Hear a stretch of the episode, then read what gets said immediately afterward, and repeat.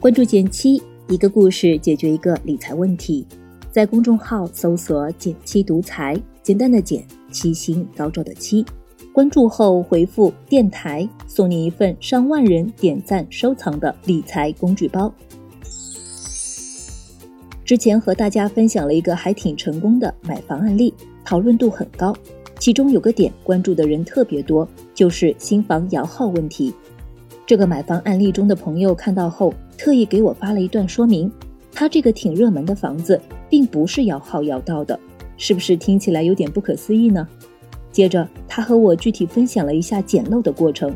参加摇号只是第一步，在公证处见证下，就纯拼运气了。但除了去抽签，也别忘记提前和置业顾问说明白，你非常想要这个楼盘的房子。如果集中签约的时候有人因为任何问题退房了，请对方第一时间通知你。当时我这个朋友就提前明确表达了这个意向和决心。后来摇号结束后，遇到了一位客户，因为信用卡违约，自己却不知情，贷款被银行拒了。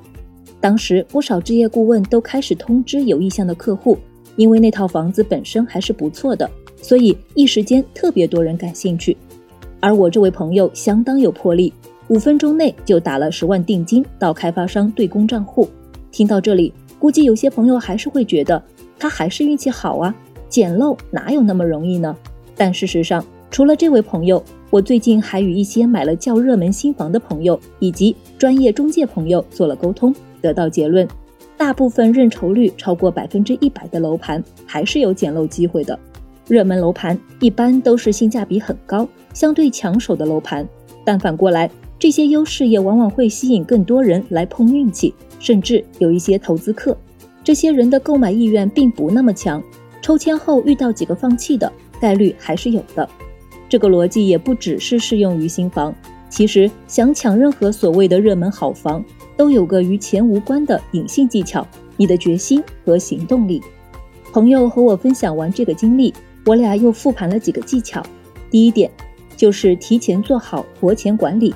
如果你计划买房，身上还是要提早放足活钱，在一些热门地区，甚至还需要提前打款验资才能获得摇号资格。这里也分享两个适合存放大额资金的灵活理财渠道，一般五十万以内的资金都可以快速到账。第一个是短期银行创新存款，活期或七天期比较合适。一般十分钟内就能回到银行卡。第二个是银行的 T 加零理财产品，不过要注意，这类产品往往只有在交易日以及交易时间内才能灵活取现，额度上限也需要关注，建议存入前了解清楚规则。第二点，提前摸清对应楼盘的摇号购房全过程以及具体时间，相关消息请以开发商官方人员为准。虽然摇号全凭运气。但其他环节的流程主要还是开发商决定的，比如我这位朋友参与的楼盘，购房资格甚至可以候补。如果你提前清楚集中签约是哪天，上百个用户签约的过程中出现一到两套退房还是有可能的，甚至会是不错的房子。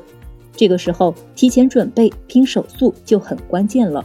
还有一点需要注意，很多朋友习惯通过中介买房，包括新房，甚至可以拿到一些折扣和便利。